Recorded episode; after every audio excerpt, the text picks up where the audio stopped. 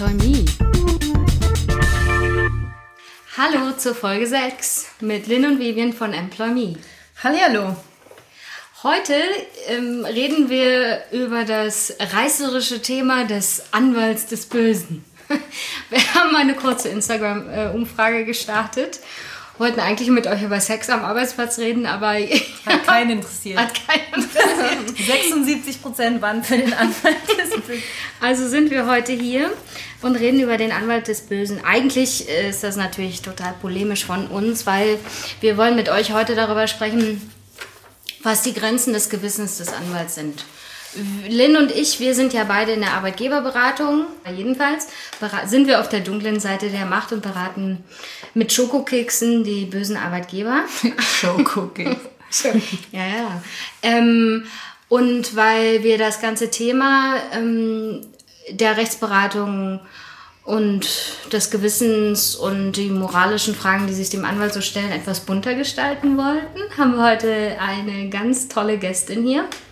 Aber die Einleitung zu unserer Gäste macht Lynn. Denn ich kenne Lara schon seit meinem ersten Tag im Studio. Oder mhm. stimmt es nicht? War das Doch, das stimmt. Oder hm, vielleicht, vielleicht so eine erste oder zweite Woche. Okay, zwei, zweite Woche im Aber Studio. schon am Anfang. Ähm, genau, Lara ähm, und ich haben uns kennengelernt im ersten Semester. Und Lara war schon immer ähm, so, eine, so ein kleiner Wirbelwind der am Anfang ganz viel, ganz viel Grundrechte gemacht hat und dann irgendwann immer mehr äh, im Strafrecht abtauchte und immer mehr Strafrecht gemacht hat. Und äh, ich, äh, mir hat letztens ein Kumpel von uns erzählt, dass du am Anfang zu ihm gesagt hast, ähm, dass du dann von uns abschreibst. Es war natürlich andersrum. okay.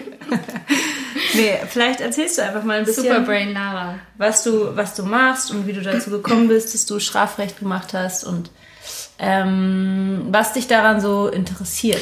Wir müssen noch sagen, das richtig wesentliche Detail ist, dass Lara Strafverteidigerin ist. Ja. Sie macht nicht nur Strafrecht im Sinne, weiß ich nicht, der Strafverfolgung. Im Sinne des Bösen, nämlich der Anklage. Genau. sehr gut, sehr gut. Ich bitte dich, die Staatsanwaltschaft ist doch die objektivste Behörde der Welt. Ich mhm. weiß nicht, was du meinst. Stimmt. gut, okay. Äh, sondern du verteidigst Kriminelle. Oder nein, ver, ver, nein. verteidige ah. Person, für die die Unschuldsvermutung streitet. Schön. Ähm, und denen vorgeworfen wird, kriminell zu sein. Also, Geil. ja, es war tatsächlich so, wie Lynn gesagt hat. Eigentlich wollte ich am Anfang nämlich immer nur Grundrechte machen. Und dann so Europarecht und so und hatte mit Strafrecht wirklich gar nichts am Hut. Ähm, und dann irgendwie fand ich Grundrechte relativ schnell irgendwie langweilig. Oder eigentlich war es so, ich fand Grundrecht zu dem Zeitpunkt sogar noch ganz gut habe dann, um meine letzten vier Wochen Praktikum abzuleisten, gedacht, okay, dann mache ich jetzt Strafrecht, dann kann ich das für mich ausschließen. Ich habe da eh keinen Bock drauf. Und bin dann zu einem Strafverteidiger, einem der besten der Stadt, gegangen und wusste damals, glaube ich, gar nicht so richtig zu schätzen, wo ich da angelandet bin. Und habe auch meinem, bei meinem Vorstellungsgespräch gesagt, dass ich das nur mache, weil es meines Erachtens nicht zu mir passt und es mir auch nicht vorstellen kann und es einfach für mich ausschließen will. Und nach einer Woche habe ich gesagt, kann ich bitte das Praktikum verlängern und verlängern und verlängern. Und dann habe ich gesagt, kann ich bitte bitte Vimi werden? Und dann war es für mich eigentlich vorbei mit Oberrecht und ich konnte nur noch, wollte nur noch Strafrecht machen. Und ähm, so bin ich da gelandet und fand es einfach vom ersten Tag an richtig, richtig cool und so anders als diese andere Juristenwelt bis dahin, weil es einfach so andere Leute sind und ich das irgendwie so die Fälle mich auch total fasziniert haben und eigentlich auch immer noch. Also ich finde jeden Fall eigentlich immer total interessant und finde die Leute auch total interessant und lerne so viele Leute kennen, die in der Jura-Bib oder so nicht gesessen hätten. Und so bin ich dann geblieben, glaube ich. Sind das, dann, sind das spezielle Leute, die das machen? Sind das irgendwie ganz ja. ein spezieller Schlagmensch oder? Ja. Raucher ich, alle? Nein. Nein. Wie Ferdinand Schirach ähm. den Strafverteidiger persifliert, den rauchenden ich glaube, das hat sich Ich glaube, das hat sich wirklich geändert. Ich glaube, dass die Strafverteidigung in den letzten Jahren auch in Berlin, vor allem ich kann nur für Berlin eigentlich sprechen, ähm, viel jünger geworden ist. Aber mhm. ich glaube, dass trotzdem die Leute speziell sind, weil du es natürlich, um das zu machen, musst du irgendwie schon erstens, also grundsätzlich glaube ich, dass viele Anwälte ja schon einen ganz leichten Schlag egozentrisch sind, wenn sie mhm. zum Beispiel gerne vor Gericht stehen, weil du natürlich dich total darstellen musst und auch eine mhm. Rolle einnimmst. Mir macht das total Spaß, aber man muss das schon auch mögen. Ja. Und dann ja, muss musst du da schon sein. auch einfach, ja, ich glaube, vielleicht ist es einfach so. Also entweder mhm. kannst du dir das vorstellen und machst es gerne oder ich weiß nicht, ob man da richtig reinwächst. Es soll also eigentlich heute ja aber in dieser Folge auch ein bisschen mehr als um die, ähm, um jetzt die täglichen Aufgaben des Strafverteidigers, äh, äh um die grundsätzlicheren Ansätze gehen. Also ähm, ja, auf der einen Seite, wie kommt man dazu, natürlich Strafverteidiger zu sein? Was ist aber auch der Strafverteidiger? Was übernimmt der für eine Rolle im, ähm, im Rechtssystem, Staat. im Rechtsstaat? Im Besonderen, was, ist die, was sind die moralischen Grenzen der Rechtsberatung? Ob jetzt im Strafrecht mhm. oder im Arbeitsrecht? Ja. So, und wenn wir über moralische Grenzen reden, dann hast du ja vorhin was ganz Spannendes gesagt, oder ihr beide, nämlich über deinen Beginn des Studiums, die Grundrechte und dein Grundrechtsinteresse. Mhm. Und ähm, äh, für mich, äh, der so eine gewisse Neigung zu Grundrechten auch hatte, äh, ist es überhaupt gar nicht verwunderlich, warum du dann äh, in die Strafverteidigung gegangen bist. Mhm. Ähm, vielleicht kannst du dazu mal ja. was erzählen. Ist lustig, weil als du es gerade gesagt hast, habe ich dann ja auch gesagt, stimmt. Ich habe wirklich noch nie so genau darüber nachgedacht. Ja, also aus diesem Blickwinkel, aber ich glaube, es stimmt wirklich. Also weil erstens natürlich im Strafrecht hast du schon so in der Praxis relativ viel mit Grundrechten zu tun. Mhm. Also nicht nur irgendwie als Idee, sondern keine Ahnung, im Sommer, dann machst du mal irgendwie zum Beispiel eine Verfassungsbeschwerde wegen einer Haftsache. Hast du auch, hast du eigentlich eine Grundrechtsprüfung. Mhm. In deinen Haftanordnungssachen hat man auch oft Grundrechte. Also sie spielen schon öfter mal eine Rolle, man nennt sie so. Und dann kommt natürlich auch dazu, dass du so immer diese wieder, also alle Fälle sind ja irgendwie so ein bisschen bestimmt das zeigt sich dann jetzt oft natürlich bei so, sagen wir mal, bei der Frage, was kann ich eigentlich wirklich in einem Prozess benutzen, kann ich das nachweisen? Da hast du natürlich immer dieses ähm, widerstreitende oder diese widerstreitenden Interessen, Strafverfolgung gegen Grundrechte des Einzelnen. Und es ja. wird ja eigentlich alles ist ja davon bestimmt von diesem Widerstreit. Und immer die Frage, darf ich das jetzt, ist jetzt uns die Strafverfolgung so wichtig? Und so diese ganzen täglichen Diskussionen, auch in Medien oder in der Politik, das spürst du natürlich auch in deinen einzelnen Fällen. Bei sowas wie, was wollen wir jetzt hier in Berlin zum Beispiel für Kriminalität zulassen? Wollen wir so eine laxe Drogenpolitik oder wollen wir jetzt mal zeigen, was der Rechtsstaat kann? Und ein paar Monate, nachdem diese Diskussion geführt wird, merkst du dann zum Beispiel, auf einmal gibt es viel, viel mehr Inhaftierte und jeder kleine Kugeldealer kommt auf einmal in Haft.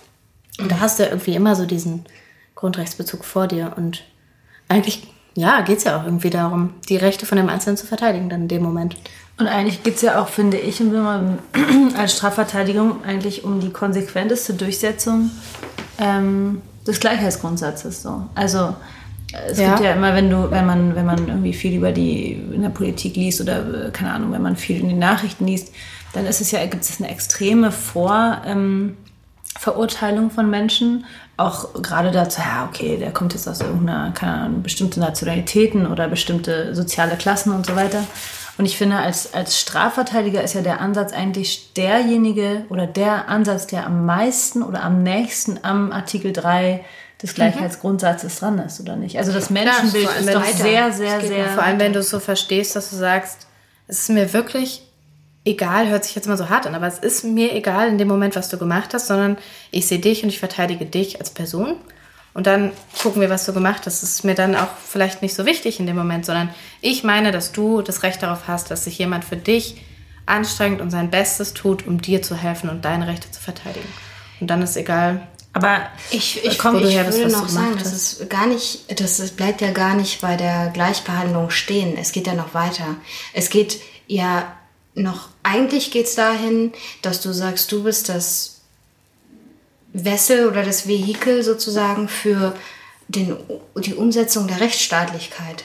Weil selbst wenn wir da jemanden haben, der möglicherweise kriminell ist oder eine Straftat begangen mhm. hat, hat auch dieser Straftäter ja. den Anspruch auf ein faires genau. Verfahren. Aber dann stellt sich mir immer in dem Zusammenhang, das ist ja so die Ideologie, ne? also das ist ja so das Idealbild. Das funktioniert ja aber, und das, da kommt man auch, kann man jetzt den Bogen schlagen, zum Beispiel zum Arbeitsrecht oder mhm. zu anderen Rechtsgebieten, völlig mhm. egal, zum Zivilrecht insbesondere, mhm. dass immer die Menschen, die besonders viel Geld haben und die besonders gut investieren können, sich gute Verteidiger oder gute Anwälte, Anwälte. leisten können. Und dass letztendlich es also nicht so ist, dass dieses Idealbild existiert, dass alle Menschen die gleiche ähm, gute Verteidigung haben, sondern es ist ja tatsächlich in der Realität so, dass die Menschen, die besonders viel Geld verdienen, sich die besseren Anwälte leisten können. Würde ich nicht uneingeschränkt zustimmen. Also Das mag so sein, bei manchen Fällen ja, aber es gibt ja die Pflichtverteidigung. Zum Beispiel, sobald eine Sache ein Haftmandat ist, wird man beigeordnet, dann zahlt dann der Staat. Das heißt, dass die Hauptsumme eigentlich ohnehin der Staat übernimmt und dann hast du natürlich diese Vermögenskomponente oder diese Geldkomponente viel weniger dringend. Denn es ist nicht mehr so, dass das sagt, ich kann jetzt nicht zahlen, sondern dann wirst du eben sowieso bezahlt. Wie ist und das? Das nimmt es natürlich raus. Wie ist denn das bei der Strafverteidigung? Ist es dann so, dass man als Anwalt noch mehr drauf verdient, also noch mehr verlangen kann, zusätzlich zu dem, was der Staat äh, zahlt? Oder man kann es nicht? Also man kann bestimmte Summen verlangen. Ähm, es gibt aber eine Grenze, was man verlangen kann, sonst wird einem das praktisch ein Abzug gebracht. Also du kannst jetzt nicht sagen, ich werde beigeordnet und verdiene vom Staat 1000 Euro, zahl mir mal 10.000 Euro dazu. Dann würde mhm. es eben in Abzug gebracht werden. Und insofern ist zum Beispiel in diesen Fällen eine Begrenzung nach oben. Andererseits muss man ja schon sagen, alle anderen Dienstleistungen dürfen ja auch von Geld abhängen. Und ich finde es immer so ein bisschen problematisch, dann sozusagen so zu tun, als würden jetzt nur, nur die Reichen, nur die Mafia-Bosse können sich die guten Anwälte leisten. Es ist ja schon immer, auch bei anderen Professionen so, für manche Sachen wird eben mehr Geld bezahlt, weil jemand vielleicht es besser macht. Ich glaube, man muss da einfach einen Ausgleich finden und nicht pauschal sagen, ich nehme jetzt nur die, die Reichen. Und ich glaube, durch diese Beiordnungssachen zum Beispiel ist da ein bisschen auch ähm, Druck rausgenommen. Und das muss jeder für sich sehen. Wenn jemand sagt, klar, ich kann querfinanzieren vielleicht durch bestimmte Mandate, kann es jemand machen. Ich glaube, es ist irgendwie auch eine eigene Entscheidung, wie das jemand handhabt. Also, ähm, du hast gerade was Interessantes gesagt. Oder zwei interessante Sachen. Die erste Sache ist Beiordnung. Mhm. ähm, und dann hast du im Zusammenhang mit der Beiordnung gesagt, dass du als Strafverteidiger schon noch zusätzlich ein, ein Honorar verlangen kannst, aber mhm. das möglicherweise angerechnet wird. Mhm. Also ergo, ähm, grundsätzlich werdet ihr dann wahrscheinlich nach RVG bezahlt. Genau, wenn du beigeordnet wirst, kriegst du die RVG-Sätze. So. Also das heißt, du wirst nicht reich, du verarmst Nein. aber auch nicht, du verdienst halt das, was nach der Rechtsanwaltsvergütungsordnung für diesen Fall vorgesehen ist. Ja. So. Also, ähm, warte, ich, hm? ja, ja, so, darum, ich, ich will jetzt einfach nur, damit hm? ähm, die Hörer verstehen, was damit gemeint ist. Hm? Ähm, wenn wir im Arbeitsrecht, also im Zivilrecht, über RVG-Vergütung reden, dann ähm, ähm, können die äh, Anwälte, die in so Kanzleien, in Wirtschafts-, größeren Wirtschaftskanzleien arbeiten, wahrscheinlich nur müde lächeln und denken sich, also für so eine RVG-Vergütung in aller Regel stehe ich gar nicht erst auf. Mhm. So, da wird ja auch nichts angerechnet, sondern mhm. äh, wenn du äh, ein Stundenhonorar vereinbarst, äh, muss das in jedem Fall über der RVG-Gebühr liegen, die für diesen Fall anfallen würde, aber in aller Regel ist es sowieso viel mehr. Ähm, und dann wird eben nach diesem Stundensalär vergütet. Das können wir auch machen. Aber ich sagen, also wir können natürlich auch Stundenmandate machen. Mhm. Und wir können natürlich zum Beispiel im Ermittlungsverfahren, du weißt ja gar nicht, ob eine Sache angeklagt wird, mhm. wo du dann später beigeordnet wirst. Also es, es, gibt einfach ziemlich viele Konstellationen und auch so eine Fragen, es hängt zum Beispiel davon ab, ist jemand inhaftiert oder nicht. Aber du kannst natürlich auch, wenn du ein großes Ermittlungsverfahren hast, was Zehntausende und es nicht übertrieben Zehntausende wirklich Seiten hat, kannst du natürlich auch eine Stundenvereinbarung machen. Und ähm, das, da wird dann auch nichts in Abzug gebracht. Also es wäre eine Lüge zu sagen, du neigst am Hungertod, aber, aber in die Strafverteidigung geht auch keiner, um richtig, richtig reich zu werden. Da kann ja auch ein Vielfaches in der Großkanzlei verdienen. Aber dann nochmal die Frage, aber dann nochmal jetzt äh, zurückgehend die Frage, dann ist es vielleicht, gibt es da so ein bisschen äh, Auffangnetze im, im Strafrecht, von wegen, ne, dass, dass es da eine Anrechnung gibt, aber ja. so ganz, also diese Diskussion den, an die sich stellt, natürlich, stellt den Aspekt sich ja gibt es. Und ich glaube, dass es auch viel auf den einzelnen Anwalt ankommt, wie er damit umgeht, wie, wie er oder sie das dann eben für sich regelt. Natürlich ist, ist, gibt es das Argument, klar. Weil also jetzt mal Butter bei die Fische. Wir machen den Podcast, weil wir offen sind. Ähm, realistisch betrachtet, die Leute, die eingestellt werden in so einer Wirtschaftskanzlei oder einer Großkanzlei, mhm in der wir arbeiten, die haben die entsprechenden Noten. Die werden mhm. entsprechend weiter ausgebildet von den Partnern. Mhm. Ähm, da ist natürlich auch eine entsprechende Arbeitsbelastung dahinter, keine Frage. Aber da sind auch Leute, die wirklich ähm, brillante Köpfe sind. Ich will jetzt nicht sagen, dass ich dazugehöre, aber ich weiß auf jeden Fall, dass ich von Leuten ausgebildet wurde, die brillante Köpfe sind. Ähm, und ich weiß auch, dass ich auf der Gegenseite oftmals Leute hatte, also wenn ich die Arbeitgeberseite vertreten habe, was ich in aller Regel mache, ähm, oftmals Leute, die eben nach AVG abrechnen, mhm. die einem Arbeitnehmervertreter sind. Und die haben einfach einen anderen Erfahrungsschatz. Die haben vielleicht auch einfach eine andere Möglichkeit, Zeit zu investieren, weil die eher ein Massengeschäft haben, anstatt äh, wenig, aber dafür gut abrechenbar. Die müssen also ähm, viele Fälle verarbeiten, um viel zu mhm. oder um gut zu verdienen. Ähm, und da ist ein definitiver Unterschied in der Rechtsberatung. Und Klar. einfach nur, weil der Arbeitgeber sich mehr leisten kann. Ja, aber das meinte ich kommt der Punkt mit Ausgleich. Darauf wollte ich vorhin noch hinaus. Eigentlich müsste jetzt hier der Richter einen Ausgleich schaffen. Eigentlich ist es ja so, aus meiner Sicht, eigentlich ist es ja so, dass wir als Anwälte nur dafür da sind, dem Richter den Sachverhalt so präsentieren. Moment, so aber das ist im Zivilrecht. Das ist, im, das ist ja die Besonderheit im Zivilrecht. Deswegen ist diese, diese Thematik auch nochmal so relevant im Zivilrecht. Weil es im Zivilrecht extrem darauf ankommt, dass der Anwalt gut ist und die Sachen präsentiert. Im Strafrecht wiederum ist es ja ein bisschen anders. Da hast du den Ausgleich ja. Insofern ist das, ist das so. Naja, du, die Beweislast liegt beim Staat. Die Unschuldsvermutung ist beim Mandanten. Klar, ich, okay, also Moment, es ist natürlich, stopp, es ist stopp, jetzt auch stopp, ein bisschen. Warte, stopp. Mhm. Kurze Erklärung für Leute, die nicht Juristen mhm. sind. Es gibt einen grundsätzlichen Unterschied zwischen dem Zivilverfahren und dem Strafverfahren. Mhm. Im Zivilverfahren ist es so, dass die Parteien äh, dem Gericht die Fakten beibringen, die sie für erheblich halten für den Rechtsstreit. Der Richter geht nicht daher und fragt den äh, einzelnen äh, Kläger oder beklagte Partei darüber aus, was tatsächlich passiert ist. Es sei denn, die beklagte Partei oder der Kläger bieten ausreichend Anlass und bringen Fakten bei, damit der Richter darüber nachdenken kann. Im Strafrecht ist es ganz anders. Ja. So. Da, diesen Unterschied müssen genau. wir darlegen. Und insofern,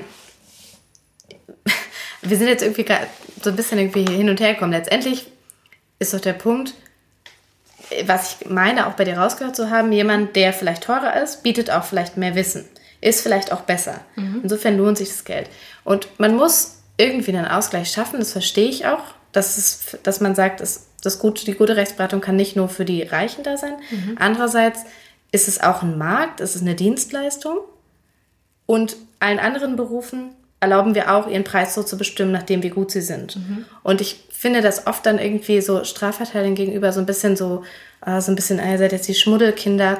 Es gab so einen Text von der FAZ, glaube ich, letztes Jahr, da da ging es um Strafverteidiger in Berlin und die Überschrift, glaube ich, war Schmuddelkinder des Rechts. Und dann tut man immer so, als wäre es irgendwie was anderes, aber letzten Endes muss es, muss der Einzelne irgendwie einen Ausgleich schaffen und gucken, kann ich vielleicht das eine oder andere querfinanzieren. Der hat vielleicht weniger Geld, dafür hat der mehr Geld. Aber wenn ich, wenn derjenige, der auch mehr Geld bekommt, eine bessere Leistung bietet, wieso soll er nicht mehr Geld dafür bekommen dürfen? Und mhm. man muss auch mal sagen, weil man das Butter bei die Fische, mit dem RVG-Satz kann keiner richtig eine, eine Kanzlei finanzieren, die nee. funktioniert. Das kriegt man im Referendariat am ersten Tag der Anwalts, ähm, des Anwaltskurses beigebracht. Wir mhm. haben da damals mit unserer Anwältin einmal durchgerechnet, was man eigentlich für Kosten in so einer Kanzlei zumindest hat. Ja. Weil man sich auch überlegen muss, was so eine Kanzlei an Papierkram bedeutet, an Bürokratie, ja. an Angestellten, an allem Möglichen. Und mit diesen RVG-Sätzen kannst du einfach nicht überleben. Und dann musst du gucken, wie kriege ich das so rein, dass ich den Job machen kann. Was mich interessieren würde, wir haben ja vorhin über die speziellen Typen geredet, die da im äh, Strafrecht sich tummeln oder im, im äh, Sozialrecht. Es gibt ja in jedem Bereich, äh, würde man so pauschal sagen, spezielle Typen. Würdest du meinen oder würdest du ähm, die Aussage unterstützen, ähm, dass gerade vor dem Hintergrund, dass man als Strafrechtler tendenziell eher weniger Geld verdient als zum Beispiel jetzt in einer, was weiß ich, im, im Gesellschaftsrecht, ähm, würdest du sagen, dass da ein besonderer, ein besonders idealistischer Typ Mensch unterwegs ist? Und wenn ja, was ist dieses Idealbild, was, was da vertreten ist? Ich glaube, dass in der Strafverteidigung viele sehr idealistische Menschen unterwegs sind, aber sich der Idealismus nicht darin zeigt, dass sie sagen, ich verzichte auf Geld, sondern dass sie eher von diesem Ideal geprägt sind, dass sie jedem eine Verteidigung bieten können und dass sie auch ein Gegengewicht schaffen zu Ermittlungsbehörden und Polizei, die eigentlich würde ich sagen, in den letzten, wie lange ist 9-11 her? 19 Jahren immer mehr Gewicht und, und Stärke bekommen haben. Also wenn man sich anguckt, mhm. wie die Entwicklungen in den Gesetzgebungen sind, so es gibt immer mehr, es gibt die ganze Zeit neue, neue Kompetenzen für Polizeibehörden, für Verfassungsschutz und alles und und alles die, immer die dürfen alles immer mehr, es geht immer mehr ja, um Sicherheit, Freiheit tritt immer mehr zurück. Und ich glaube, dass in der Strafverteidigung einfach sehr viele leidenschaftliche Leute sind, die sich dafür interessieren, dass sich doch mal jemand für den Einzelnen interessiert, der dann davon betroffen ist und dessen Freiheit betroffen ist. Ja. Das ist der Punkt, warum ich äh, vorhin so auf deinen Grundrechtshintergrund angesprochen mhm. bin. Ja. Also letztendlich wieder, wieder ist der Strafverteidiger derjenige, der die Verfassung am, am ernstesten nimmt. Also der am, am ja. ernstesten sagt. wahrscheinlich jetzt ein Richter nicht so unterschreiben, aber. Nein. nee, aber, aber das ist ja schon eine Motivation, natürlich. Naja, und ich meine, letztendlich ist beim Strafverteidiger weniger Politik dahinter, politische Motivation, mm. als wahrscheinlich in den, in den Behörden. Aber es ist ja letztendlich eigentlich auch so, so Rechtspolitik im Kleinen, die sich gerade ja. im Strafrecht zeigt. Dass so Ermittlungsbehörden versuchst auch in Schach zu halten, gar nicht, weil du immer gegen die bist, sondern weil es darum geht, irgendwie einen Ausgleich zwischen den Grundrechten wirklich zu finden und den auch zu gewährleisten. Mhm. Ähm, vor dem Hintergrund, wir hatten uns ein Thema vorgenommen, das passt jetzt hier so schön. Wir wollten darüber reden, äh, über die Frage, was ist Gerechtigkeit? Mhm. Das passt jetzt hier ganz schön. Ähm, und äh, in der Vorbesprechung haben wir auch ähm, äh, deinen Lieblingskollegen oder Ex-Kollegen, nein, das habe ich jetzt falsch gesagt. Nee, wir haben über Ferdinand von Schirach so, gesprochen. Ja. Und über die Bücher, also, die er schreibt, als sein Lieblingskollege. Nein, aber er war ja mal ein Strafverteidiger. Ja. Äh, deswegen. Ähm, genau, und der hat für mich was ganz Spannendes gesagt. Hm, äh, was ich finde, wo Strafverteidiger so ein Riesenrädchen im Getriebe sind. Hm, der hat gesagt, ähm, unser Rechtsstaat ist die, äh, das, die Möglichkeit am nahesten am nächsten, am nahesten, also sehr nahe an die Idee von Gerechtigkeit heranzukommen. Mhm. Weil wir wissen gar nicht, was objektive Gerechtigkeit ist, weil wir haben überhaupt gar keine Idee, was objektive Realität ist. Das Strafrecht zeichnet sich ja vor allen Dingen dadurch aus, dass du nie weißt, was passiert ist. Weil jeder hat mhm. so seine Wahrnehmung ja. und wir haben so Beweise. Im besten Fall haben wir ein Video. Das könnte Auf dem auch verschiedene Personen unterschiedliche Dinge aufzählen? So, so zum Beispiel, ja. Oder du hast Zeugen, aber ja. der Zeugenbeweis ist der schlechteste aller Zeiten, weil du hast immer nur diese subjektive Wahrnehmung der Realität und manchmal ist man auch selbst von Dingen überzeugt, die nie passiert sind. Und dann bietet dieses komplizierte äh, Prozessrecht die Möglichkeit, durch seine vielen Regularien möglichst da an die Gerechtigkeit heranzukommen. Mhm. Aber am Ende haben wir trotzdem Fälle, wo Leute freigesprochen werden, die eine Straftat begangen haben.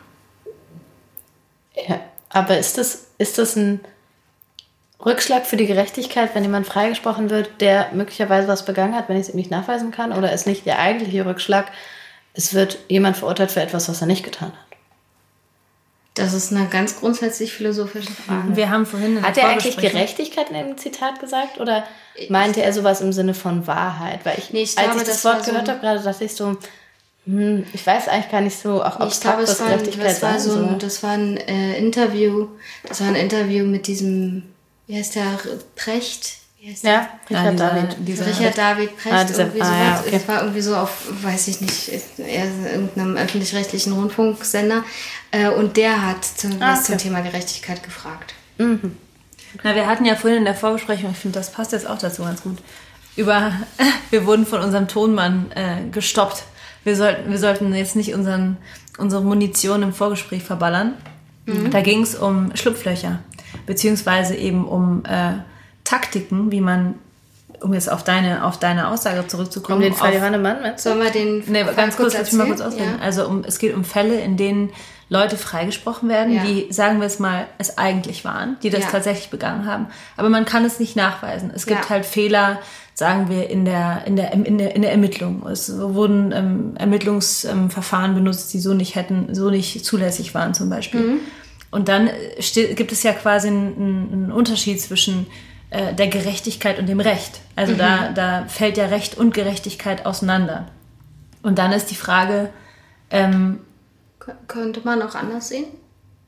Ja, könnte man auch anders sehen, natürlich. Mhm. Aber ich meine, das Recht, so ja. wie, es, wie es halt ähm, verfasst. Du meinst jetzt prozedural, also meinst, eigentlich, meinst du nicht eigentlich, die prozessuale Wahrheit fällt auseinander mit der möglicherweise objektiven Wahrheit, die aber niemals ein Mensch kennen wird? Nee, ich glaube, Lynn meint Fälle, wo zum Beispiel Folter eingesetzt wird oder was, um Geständnis zu erzwingen.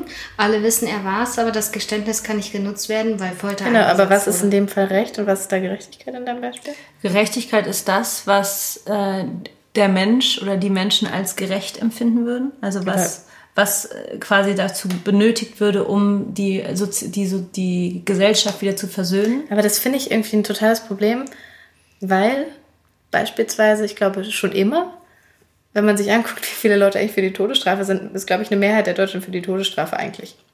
Oder ein ziemlich großer Anteil zumindest. Und dann, also will ich mich wirklich nach auch je nach politischem Zeitgeschehen wechselnden Strömungen richten bei der Frage, was ich jetzt für gerecht halte? Das heißt, dann ist für dich also die Gerechtigkeit letztendlich. Die Gerechtigkeit, es kann eigentlich. Ich finde nur das, was ich unter ordnungsgemäßen feststehenden prozessualen Regeln, die auch unabhängig davon von irgendeinem Zeitgeist sind, feststellen kann, das ist, finde ich, Gerechtigkeit. Also eigentlich in einem prozessualen Sinne. Ja. Vor dem Hintergrund ähm, können wir ja vielleicht noch mal auf einen der ähm, verstörendsten Fälle von äh, dem aus dem Buch, ich glaube, es war Verbrechen von Ferdinand von Schirach eingehen. Mhm. Ähm, in dem Fall ging es um eine junge Frau, die äh, auf einem Volksfest gekellnert hat und auf dem Volksfest gab es auch eine Blaskapelle, die ähm, sich irgendwie verkleidet hat. Ich, ähm, wir konnten vorhin nicht mehr genau zusammensetzen, wie, aber jedenfalls haben sie sich un war die Verkleidung so, dass die Männer alle gleich aussahen. Mhm. Und, und, völlig unkenntlich gemacht. Ja, ja, ob sie Masken trugen, ich weiß es nicht, aber jedenfalls sie waren unkenntlich. Äh, und dann nach dem, nach, der, ähm, nach dem Auftritt haben die dann eben gefeiert hinten im Zelt und die Dame kam immer mit den Maßkrügen an und äh, hat die Herren bedient und irgendwann waren die alle so besoffen, dass sie äh, sich der Frau ermächtigt haben und sie Gruppen vergewaltigt haben. Es waren aber nicht alle, sondern einer hat sich daran nicht beteiligt, der hat die Polizei gerufen. Und äh, die Frau wurde dann, wie, von, wie Lynn vorhin festgestellt hat, äh, die Frau wurde dann im Nachhinein halbtot äh, unter der Bühne oder so gefunden und konnte aber noch gerettet werden. Und äh, das Verstörende an dem Fall ist eigentlich die Tatsache, ähm, dass am Ende alle freigekommen sind.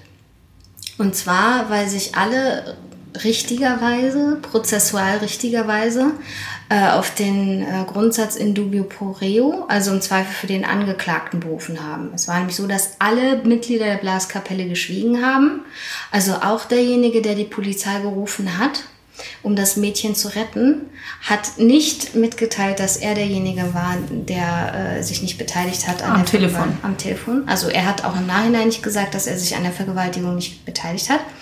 Äh, alle haben geschwiegen, so dass nicht klar war, wer von diesen Mitgliedern derjenige war, der sich nicht beteiligt hat. Also konnten alle anderen sagen. Na, ähm, entweder sie haben alle geschwiegen oder sie haben alle gesagt, ich war es nicht. Es macht eigentlich keinen Unterschied. keinen Unterschied. Also, ein, also eins genau. von diesen beiden. Man wusste, ja. einer war es nicht man und man wusste nicht, wer es war. Im Zweifel war es genau. dann. Genau. War immer, waren alle diejenigen, die es nicht waren. Genau. Und diesen und Fall meine ich, dass das auseinanderfällt, quasi, dass, dass aber man weiß. wirklich? Also ja, ich glaube so für den, gute, für den, für den, also jetzt nicht ja sagen für den Laien, aber für den, der nie was damit zu tun hatte, nicht weiß unbedingt, was in dubio poreo ist oder sich mit, nicht mit Strafrecht oder diesem Spannungsverhältnis zwischen Grundrechten auskennt, der sagt vielleicht, finde ich verstörend. Andererseits, das ist der Grundsatz im Strafrecht. Ja. Das ist das Prinzip. Und wenn ich es nicht weiß, ich weiß es doch nicht. Die Geschichte ist doch, ich weiß nicht, wer es war. Soll ich dann alle dafür verurteilen? Und dann habe ich zumindest einen von, in dem Fall glaube ich waren es acht, dann habe ich also eine Fehlerquote von einem Achtel, das sind glaube ich ungefähr 12 Prozent oder 13 Prozent von Fehlverurteilung, weil ich einfach einen Falschen dabei habe, das nicht war. Find Und dann ist wieder so die Frage, was ist schlimmer? Dann ja. kommt wieder deine Frage, das was ist schlimmer? Das ist eine grundsätzlich philosophische Frage. Und wir aber in Deutschland äh, leben definitiv in einem Strafverfolgungssystem, in Klammern, wo wir auch von einem bestimmten Sinn und Zweck der Strafe ausgehen, mhm. nämlich nicht äh, Sühne, mhm. sondern Prävention, Spezial- und Generalprävention, ähm, sind wir der Auffassung lieber äh, keinen Menschen, der unschuldig ist, im Gefängnis? Äh, nee. Ja. ja. Als. Ja, ja, weil er als unschuldig. Als einen Schuldigen freilassen. Nee. Ja. Nein, also nee, anders ja, ich will sagen, das waren so, zu viele Wir lassen gerade. lieber einen Schuldigen frei. Ja, als einen Unschuldigen einzusperren. Als einen genau. Unschuldigen Also wird behauptet, würde ich jetzt, finde ich, es war leider in der, in der Realität verknappt. nicht so, wenn ich mir die U-Haft anschaue, aber. Ja, guter Punkt, okay. Ja, okay, also aber hast, du, hast du denn das Gefühl, hast du denn das Gefühl, dass dieser Grundsatz, so wie er im deutschen äh, Strafrecht eigentlich festgesetzt ist, eben halt in dubio pro reo, dass der in der Realität gar nicht gelebt wird? Also dass die, dass die, dass die Justiz tatsächlich das Gegenteil macht? Ich glaube, es ist irgendwie schwer, das pauschal zu sagen. Ähm, ich würde jetzt nicht grundsätzlich unterstellen, dass man sich da systematisch gegenstellt. Im Haftrecht frage ich mich das schon manchmal, weil da ich das Gefühl habe, dass man eigentlich eher sagt, ich sperre mal lieber jemanden ein, weil niemand, der sein will, der am nächsten Tag auf der Bildseite ist, Richter, Richter brav oder wie werden die immer genannt? Richter milde, lässt schon wieder einen Kinderschänder frei. Da glaube ich, ist es ein bisschen anders. Aber ich glaube schon, dass grundsätzlich in der Mehrheit der Fälle es beachtet wird, wenn es sich um Hauptverfahren handelt und um die Verurteilung. Vielleicht hoffe ich es auch nur, aber ich, ich, ich glaube eigentlich schon. Ja. Von Ausnahmen abgesehen. Aber ähm, jetzt mal unabhängig davon, was deine konkreten Fälle sind. Mhm. Ähm, den Fall, den ich gerade geschildert habe, mit dem, äh, dass sich die Strafverteidigung dann eben auf in dubio pro reo äh, berufen hat. Und dann der Strafverteidiger wusste, okay, also es besteht hier eine sehr hohe Wahrscheinlichkeit, äh, dass ich einen, in meiner mhm. Wahrnehmung, ist in meiner Wahrnehmung, ist hier eine sehr hohe Wahrscheinlichkeit, dass ich einen schuldigen Vergewaltiger gerade frei. Und wer hat das dir gesagt? Dann weißt du es sicher oder, oder sagst du ja einer von denen? Also, ja, ja, klar, kannst du sagen. Wie würdest du damit umgehen? Oder, also, ich stelle mir das ganz, ganz, ganz schwierig vor. Ja, mm, ich habe damit mit solchen Sachen nicht so ein großes Problem. Mhm. Und das finden dann immer relativ viele Leute, wenn ich das so sage, auch ein bisschen verstörend. Das ist dann wieder so eine Partyfrage, wie kannst du einen Mörder verteidigen? Ich finde es nicht so schwer. Ich weiß nicht, ob das sowas ist, was man antrainieren kann oder ob das nicht sowas ist, was man auch möglicherweise hat und was man haben muss, um der Strafverteidigung zu überleben. Mhm. Ich, mir erzählt jemand entweder, was, was passiert ist oder erzählt es nicht. Wenn es mir nicht erzählt, ist es auch okay. Ich muss auch nicht wissen, was passiert ist. Mhm. Aber ich nehme die Akte so, wie sie ist und gucke, wie das Verfahren ist und was man gegen den hat. Und wenn man dem es nicht nachweisen kann, dann, ja, dann kann man es ihm nicht nachweisen. Das ist für mich das Entscheidende. Wenn ich mit dem, mit dem, was das Prozessrecht, was nun mal Recht ist und Gesetz ist, hergibt, dem man nicht eine Tat nachweisen kann, sondern nur mit Mitteln, die das Gesetz mir nicht erlaubt, dann was ist dann die Verurteilung wert? Dann finde ich, kann man die nicht dafür verurteilen, sondern wir, wenn, wir haben nun mal das Prozessrecht, sonst hätten wir irgendwie so Sodom Gomorra. Wenn wir das Prozessrecht haben und mit dem jemand nicht verurteilen können, finde ich, darf er auch nicht verurteilt werden. Und dann, in dem Sinne, ist es mir auch egal, ob er es gemacht hat oder nicht, wenn ich ihn nicht dafür verurteilen kann. Weil die Regeln, finde ich, für mich so unantastbar sind, solche prozessualen Regeln, dass wir sie beibehalten müssen. Also das heißt, so die Verantwortung liegt in dem Fall dann eben einfach nicht beim Strafverteidiger, der hier sagen muss, okay, das mache ich oder das mache ich nicht, sondern die, die Verantwortung liegt in dem Fall beim Gesetzgeber, der zu doof ist, ein, zum Beispiel das heißt, ein, ordentliches, ein ordentliches nee. äh, Prozessrecht nee. Nee, das, das Prozessrecht, Prozessrecht, ist doch ordentlich. Wenn der Polizist meine, wenn einfach, wenn der Polizist sich keinen Durchsuchungsbeschluss einholt, weil er keinen Bock hat, ja, sondern einfach auch. die Tür eintritt und dann was findet, ja, dann hat er Pech gehabt. Gut, aber es gibt ja auch durchaus Situationen, wo äh, wo wir alle wissen, dass ähm, das Prozessrecht nicht der Realität angemessen ist. Also dass zum, zum Beispiel, Beispiel ich habe äh, äh, eine gute Bekannte von mir ist Kommissarin zum Beispiel und die Realität ja sieht ja so aus, dass wenn die nachts den Ermittlungsrichter anrufen oder einen Richter mhm. anrufen mhm. für Kleinigkeiten, dann rasten die aus und sagen, was rufst du mich für so einen Shit an? Und ähm, ja, aber also ich meine die Frage, ob ich wirklich zum Beispiel jetzt einen Haftbefehl nachts oder einen Durchsuchungsbeschluss für so eine Kleinigkeit brauche. Ja, Vielleicht brauche ich dann auch gar keinen Haftbefehl. Du kann er ermitteln. Ist ja nicht so, dass er äh, der wenn es zum Beispiel darum geht, dass, du, dass, du, dass du eine Wohnung betreten sollst. Ja. Nachts. weil, warum auch immer. Und es ist jetzt nicht, keine Ahnung, es ist jetzt kein Mord oder so, also es ist nichts wirklich extrem äh, äh, relevantes, aber es ist irgendwie zum Beispiel der Umstand, dass du weißt, jetzt ist die Person da, morgen ist sie nicht mehr da, morgen werde ich sie vielleicht nicht mehr erwischen. Und ähm, dann ist ja die Frage, ist das Prozessrecht denn dann nicht völlig realitätsfern und damit, also ist, ist es dann nicht quasi eine, eine, eine, eine Lücke, die vom Ge Gesetzgeber ausgefüllt werden müsste? Aber das ist jetzt, das, das ist jetzt wieder verfassungstheoretisch aus meiner Sicht die Frage eigentlich. Also ich weiß nicht, ob ihr den, das schon mal was vom Böckenförde-Paradigm gehört habt. Böckenförde ist ja ein Verfassungstheoretiker gewesen, ein Jurist. Und der hat gesagt, das Grundproblem des freiheitlich-demokratischen Rechtsstaates ist eigentlich, dass dieser freiheitlich-demokratische Rechtsstaat mit seinen Prinzipien, also der Rechtsstaatlichkeit, nicht in der Lage ist, seine eigene Existenz zu sichern.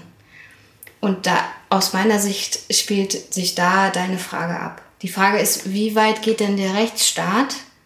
Ähm, wie, wie weit nehmen wir unsere rechtsstaatlichen, nämlich Schutz der Wohnung, Artikel 13, mhm. wie ernst nehmen wir das äh, vor dem Hintergrund der Verfolgung von Straftaten? Aus meiner Sicht, ich bin ja da der Oberverfassungs-, äh, der Grundrechtsfanatiker, äh, ähm, aus meiner Sicht ist es genau richtig so.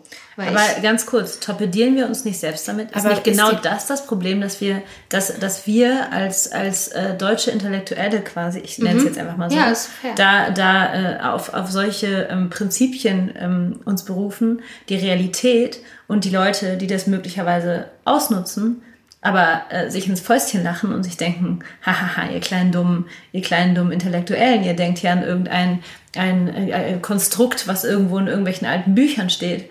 Ähm, also ist das nicht, ist das nicht total, eine total, um es mal in Felix Lobrechts Worten ja. zu sagen, verkopfte, verkopfte Entscheidung, nee. die, die, äh, die letztendlich uns selbst, die dazu, die dazu führt, dass wir uns selbst verarschen lassen? Nee, ich glaube, erstens ist es so ein, so ein bisschen so eine Mehr, so ein Urban Myth, so den auch gerne rechte Leute oder auch Leute, die immer unbedingt Sicherheit vor Freiheit sehen wollen oder unsere Innenminister oder so propagieren, indem sie immer behaupten, dass unser, unsere ganzen Gesetze ja nicht dazu in der Lage sind und die lachen sich alle ins Fäustchen. Wenn es so wäre, glaube ich, gäbe es gar keine Verurteilung mehr. Also ganz so schlimm ist es ja eigentlich auch nicht. Die Frage ist eigentlich, wo wir hinkommen. Und wollen wir wirklich in dem Zustand leben? Dass wir dann halt nachts für 0,5 Gramm Koks jemand in die Wohnung gehen können. Vielleicht, und dann, deswegen bin ich dann eher bei Vivian, die sagt, ähm, die Grundrechte, das ist doch, das ist doch gerade in den Fällen zeigt sich doch, wie stark ein Rechtsstaat ist. Dass wir nicht irgendwie jedem komischen, ich will jetzt keine Polizisten bleiben, aber jedem Polizisten, der schreit, oh, da könnte aber was sein, hinterherrennen, sondern dass wir uns an unsere Grundrechte halten und an unsere Grundüberzeugung. Und aber es ist kann nicht verkopft, sondern wo kommt, also ich weiß, diese Argumente, du bist nur mal Jurist, aber wo kommen wir bitte hin, wenn wir das alles immer für so einen Zweck über Bord schmeißen? Und was ist dann gewonnen? dass wir 0,5 Gramm Koks haben. Also aber kein Ermittlungsrichter sagt dir bei einer großen Sache doch mitten in der Nacht, ne, da können Sie jetzt aber nicht rein. Aber jetzt mal ganz ehrlich, ist das nicht eine total idealistische Vorstellung? Also ich äh, frage natürlich auch polemisch, aber ist das nicht mhm. eine total idealistische, idealistische Vorstellung, so wie letztendlich auch zum Beispiel das Konzept von Demokratie total idealistisch ist, aber in der, der nichts oder sagen wir mal nur sehr beschränkt, was mit der Realität zu tun hat. Aber was ist denn die Alternative? Genau, dann können wir, wenn die Alternative wäre, wir könnten alles, dann können wir uns leider aber auch nicht mehr für besser halten als dritte Weltstaaten, als die Türkei, als andere Länder, die irgendwie ihre Grundrechte Ja, also weil, äh, wo, oder, hm. oder was ist die Alternative oder was ist der Zweck? Was willst du? Nein, aber, aber, wir können, aber wir können doch nicht da stehen und das hier vertreten, was ihr vertretet und auf der anderen Seite sagen, ja, das ist halt so, so ist halt der Idealismus und wenn wir das nicht machen würden, wo kämen wir hin? Und dann aber gleichzeitig in der Justiz zum Beispiel immer mehr kürzen und immer weniger Leute einstellen und immer weniger uns darum kümmern, dass der Rechtsstaat so wie er auch Ja, das stimmt. Aber das sind ja zwei verschiedene das Sachen. Zwei unterschiedliche Fragen, ja. Dass du, dass du nicht genug Leute hast und dass du die ganze Zeit kürzt und jahrelang keine eingestellt hast und irgendwie die Polizeiwachen scheiße ausgestattet sind, natürlich. Oder das, das sind alles Missstände, aber dann ist das ist ja eigentlich vielleicht auch der Punkt. Das Recht ist ja nicht schlecht und unser Prozessrecht auch nicht, nur es wird nicht richtig durchgesetzt, weil vielleicht man gespart hat. Mhm. Aber ja. das ist dann keine Gesetzesfrage, sondern dann ist es vielleicht eher ein Aufruf an die Politik, sich mehr darum zu kümmern. Mhm. Um, um den äh, Bogen mal äh, zu spannen von dieser These aus, ähm, ich würde das auch für das Zivilgericht oder für die Zivilgerichtsbarkeit unterschreiben. Ähm, weil da haben wir nicht den Ja. Ermittlungsgrundsatz, ja. sondern wir haben den Beibringungsgrundsatz, wie wir am Anfang erklärt haben. Mm. Und da braucht man eigentlich als ausgleichendes Medium den guten Richter, der auch die Zeit hat, Ja. sich durch das Wortgeklimper, das Wortgeklingel der Anwälte, die ja durchaus im Zivilrecht auch die äh, St- Strategie fahren, einfach mal 100 Seiten Schriftsätze zu produzieren. Und zwar um- richtig viele. Genau, um einfach die auf der anderen Seite die Kosten in die Höhe zu treiben oder alle Im zu Papier verwirren. zu begraben, ne? Genau, ein Papier zu begraben ist eine gängige Taktik. Und da brauchst du eigentlich als Richter die Zeit, dich damit auseinandersetzen zu können, um dann wirklich ein äh, objektives, in Anführungszeichen, gutes Urteil zu fällen. Aber haben Mhm. wir nicht. Wir, die Richter sind ja genauso unterbesetzt, auch im Zivilverfahren. Ja, und du, vor allem, was sind im Moment die Wartezeiten? Also wenn du, wenn du jetzt als so Bürger klagst, wartest du wahrscheinlich drei, vier Jahre auf dein Urteil teilweise. Das oder? kann ich nicht sagen. Ich kann nur sagen, dass im äh, Arbeitsrecht äh, die Güteverhandlung immer relativ schnell äh, stattfindet. Ähm, in der Regel. Aber, im der Sozialgericht Kammertermin sind- nicht. Im Sozialgericht teilweise sind auch absurd. Im Sozialgericht sind es, Ja. glaube ich, sechs Jahre teilweise. Ja. Ich glaube, das Und da, ähm, um, um jetzt haben wir auch aus, äh, wir, wir reden die ganze Zeit immer über Strafrecht, aber ähm, äh, da empfinde ich die auch den Zivilrechtler in einem moralischen Dilemma. Also ich bin als Anwältin für Arbeitsrecht durchaus auch in der Lage, äh, wenn ich weiß, wo die Schwächen meines Gegenübers, des gegenüberliegenden Anwalts liegen, äh, den Streit, den Rechtsstreit so zu führen, dass ich den gewinne, obwohl ich nicht recht habe. Ja, aber dann ist die Frage, wie definierst du dann nicht Recht habe? Das ist richtig. Aber ähm, ich, ich spiele die Mittel der, Straf äh, der Zivilprozessordnung. Genau, und die kannst du spielen. Ja. Aber ich muss Aber- zum Beispiel zugeben, dass es mir wesentlich schwerer fällt, als ich gedacht habe. Also wenn du sagst, dass, also Lara, ich zeige auf Lara, ähm, wenn Lara sagt, dass, dass das was ist, was, was sie kann, dann muss ich sagen, ich hätte gedacht, ich bin da cooler. Ich hätte gedacht, ich, ähm, mir fällt das leichter, mich da auf diesen neutralen äh, juristischen, es ist ja, das ist halt das Recht und so ist das halt, mich zu stellen. Und mir fällt es doch relativ schwer, das ist wahrscheinlich auch eine Sache von, man lernt das in den Jahren und so weiter. Aber mir fällt es doch relativ schwer, mich auf den Punkt zu stellen und Sachen wirklich vor Gericht zu vertreten, ähm, die ich moralisch nicht richtig finde oder die ich, die ich falsch finde, ohne, ich kann das schon, ich mache das dann auch, und ist ja mein, Klar. ist ja mein Job, aber ähm, ohne mich dann aber in, äh, in, inhaltlich ein bisschen davon zu distanzieren, durch meine Wortwahl zum Beispiel. Ist oder? es so, dass, also, aber das merkst du dann zum Beispiel, dass du dich distanzierst? Ja, ich, ich mache das sofort auch. Ich sage dann, naja, der Mandant hat das und das gesagt zum Beispiel. Oder wir kamen, der Mandant hat uns das und das nicht erlaubt. Wo ich mir denke, es ist ja auch richtig, ich bin nichts anderes, ich habe die Freigabe meinetwegen, nichts vom Mandanten. Aber in dem Moment für mich selbst distanziere ich mich davon. Und das ist mir dann immer tierisch wichtig, weil ich das irgendwie schon echt viel anstrengender Das ist bei, finde. du hast das, du bist jetzt schon ein paar mehr Jahre Anwältin, ne? War das bei dir am Anfang auch so? Hat sich das geändert? Na, bei mir ist es eine ab, ist abgestuft. Ähm, ich, also was mir auf jeden Fall, wo ich überhaupt gar keine Probleme habe, äh, ist, wenn auf der anderen Seite ein richtig guter Anwalt ist. Weil dann habe ich das Gefühl, das ist plain living field. Wir sind hier gleich stark. Ja. Und dann äh, zieht der mich ab mit seinen Tricks. Ja, okay. Und dann kann ich das aber auch machen. So. Vielleicht ist es das auch, dass das da in dem Sinne ein bisschen leichter im Strafrecht ist, weil du natürlich immer die Staatsanwaltschaft auf der anderen Seite der anderen hast. Seite, also du hast immer sozusagen die gleiche Behörde. Man geht ja schon davon aus, dass die Staatsanwälte wissen, was sie tun. Plus, so, ah, ja, doch, ja. Aber wenn ich, also es ist Das- auf jeden Fall so, wenn ich auf der anderen Seite eine Nulpe habe als Anwalt und dann einen armen Arbeitnehmer, fällt es mir schwer. Und es gibt definitiv Fälle, das sind ganz wenige, aber es gibt Fälle, die ich gegenüber meinem Chef abgelehnt habe. Weil du gesagt hast- Ganz wenige und da habe ich zu ihm gesagt, das kann ich nicht machen. Sorry. Aber das kann ich einfach nicht machen. Und was hat er gesagt? Der hat dann gesagt, okay, er spielt, nimmt den, macht den schwarzen Peter. Ist lustig, weil Okay, ich habe auch eine, interessant. Ich habe noch eine andere Freundin, die hat das auch gemacht. Die hat auch gesagt, die Kanzlei hat diese, die, äh, eine dieser tausenden Kanzleien in Deutschland, die diese Dieselfälle übernommen hat. Ja. Und ähm, sie sollte das auch übernehmen. Und hat dann gesagt, nee, macht sie nicht. Beziehungsweise macht sie, aber sie will nicht, dass ihr Name drunter steht. Fand ich auch interessant. Also, ich weiß jetzt gar nicht. Ich erzähle den Fall mal äh, und dann versteht er vielleicht, was ich meine. Ich äh, sag nicht, wo, was da, worum es geht. Es ging natürlich um eine Kündigung.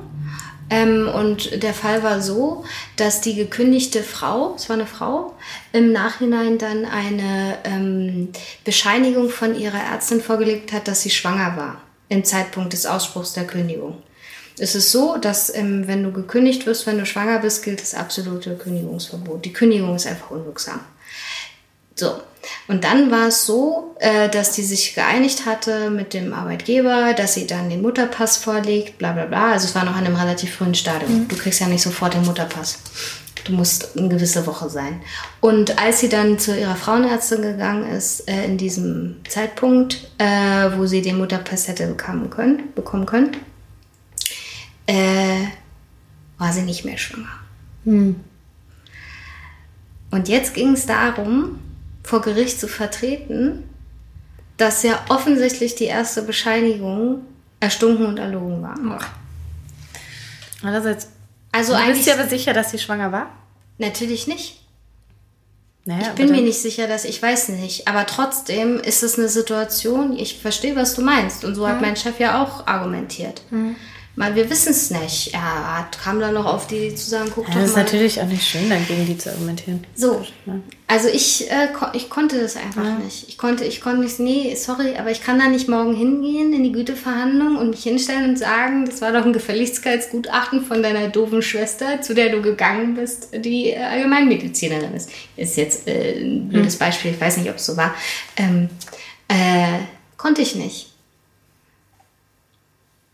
Aber ist doch, also, Aber das- es war ja dann okay, weil er es übernommen hat. Ja, ist richtig, aber es Das ist natürlich jetzt, wenn man es nochmal auf die Spitze treiben wollte, stell dir vor, du hast dich gerade selbstständig gemacht, hast alleine ein Büro, bist komplett allein, ein Zimmer.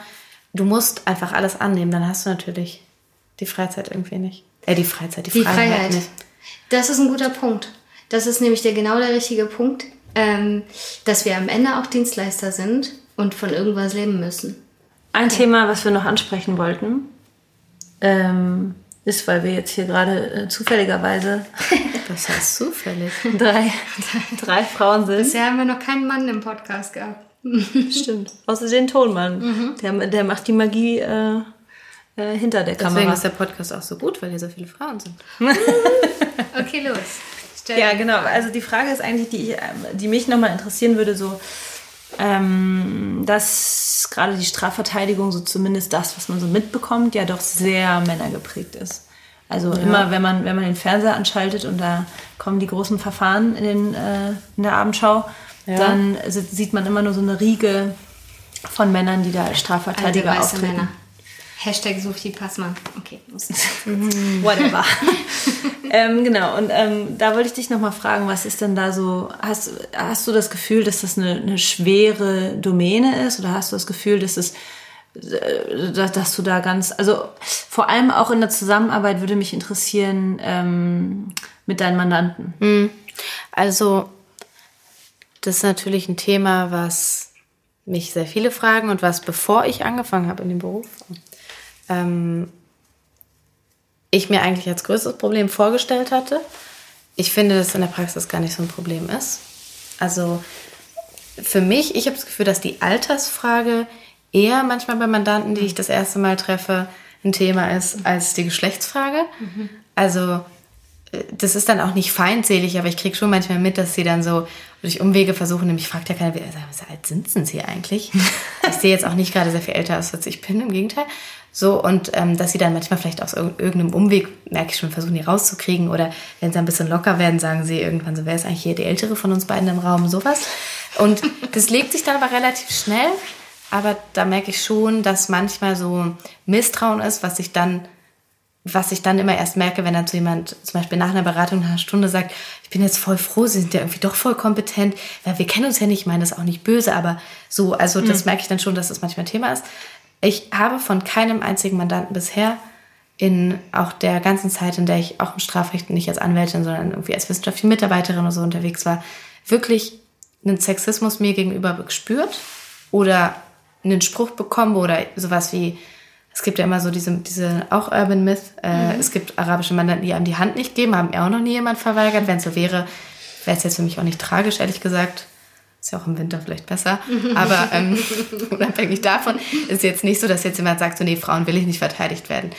Neulich meinte eine Anwältin zu mir, die mir ein Mandat abgegeben hat, ähm, sie hat das Gefühl, der Mandant würde nicht gern von einer Frau verteidigt wollen, werden wollen. Ich habe mit dem kein Problem gehabt. Also manche scheinen das Gefühl zu haben, dass es die gibt. Ich kann davon nicht berichten bisher. Ähm, ich finde, dass es, äh, es ist eine wirkliche Männerdomäne. Es hat mich vielleicht auch angezogen an dem Gebiet.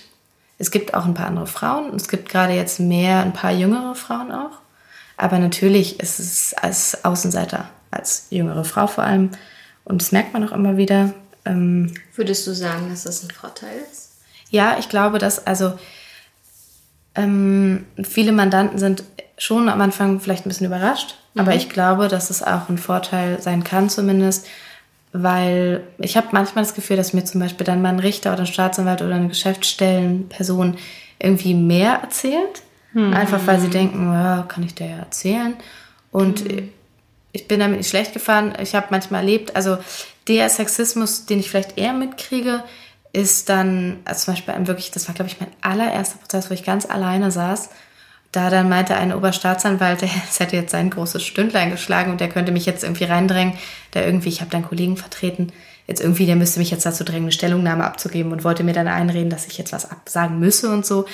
Und das fand ich ziemlich daneben und da hatte ich das Gefühl, ja, okay, der denkt jetzt, ich habe jetzt hier eine junge kleine Frau vor mir, jetzt nutze ich das mal aus. Ja. Ähm, sonst ist es, glaube ich, jetzt nicht so anders als in anderen Berufsfeldern.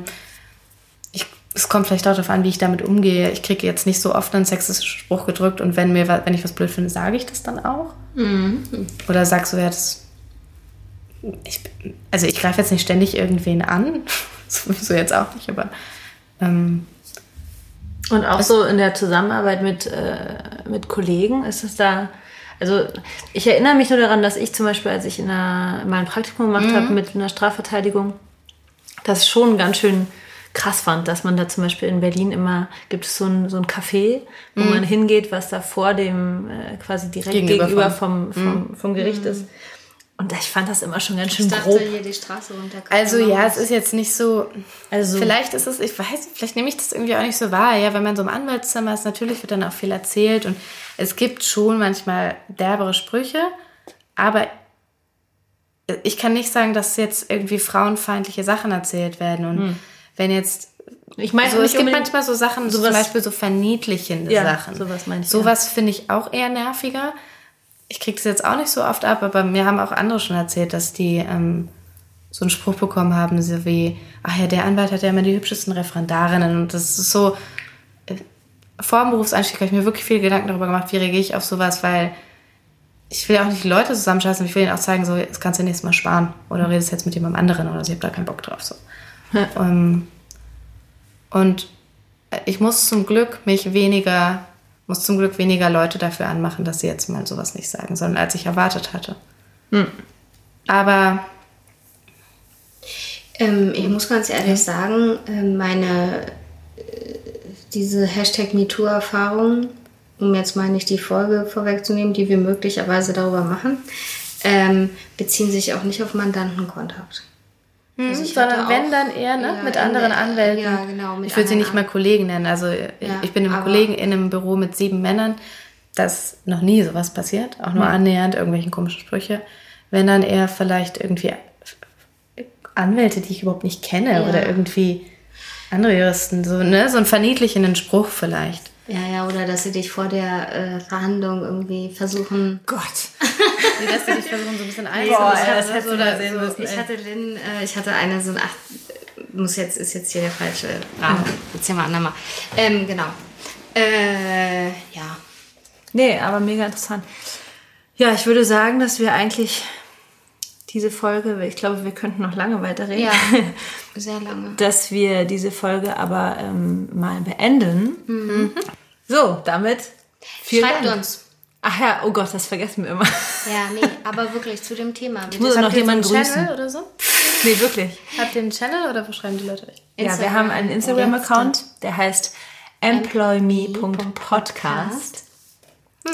Ähm, folgt uns auch- gerne, ver ver ja. verteilt uns. Wir haben letztens wurden wir über den äh, junge Juristinnen, deutschen, wie heißt er? DJB, Deutsche Juristinnenbund. Deutsche Ju Juristinnenbund, ähm, Und den Juju, den junge Juristenverteiler von dem Deutschen Juristenbund. genau, wurden wir verteilt. Ähm, ihr könnt uns aber auch gerne eine E-Mail schreiben unter employme.podcast at At gmail. gmail.com. Bam. und was haben wir noch? Ach so, in die unten Kommis. Ich weiß immer nicht, was du damit meinst. Aber gut. Ja, folgt uns, shared uns. Wir brauchen eure Cross-Marketing ganz dringend. Ähm, und diskutiert mit uns. Genau. Was sind eure Grenzen in der Rechtsberatung? Vielen Dank. Bis zum nächsten Mal. Bye. Viele Grüße an Max.